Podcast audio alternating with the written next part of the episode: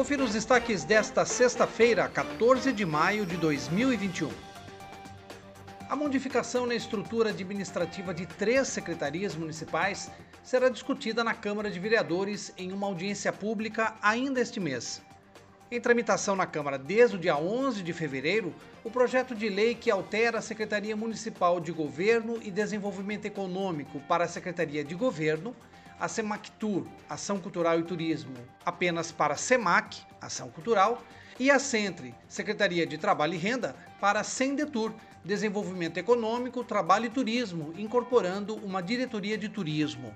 A Secretaria Municipal de Trânsito e Transportes será Secretaria de Mobilidade Urbana, Trânsito e Transportes, mantendo a sigla Semutran.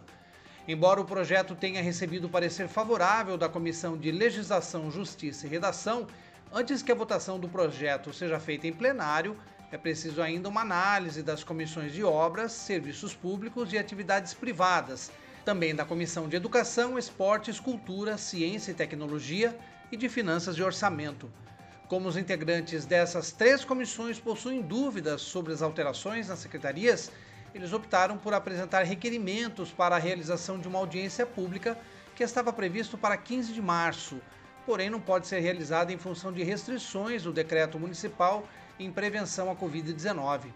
Segundo o vereador Pedro Kawai, que preside a Comissão de Obras, Serviços Públicos e Atividades Privadas, é imprescindível que os integrantes do executivo expliquem à Câmara esse processo de fusão.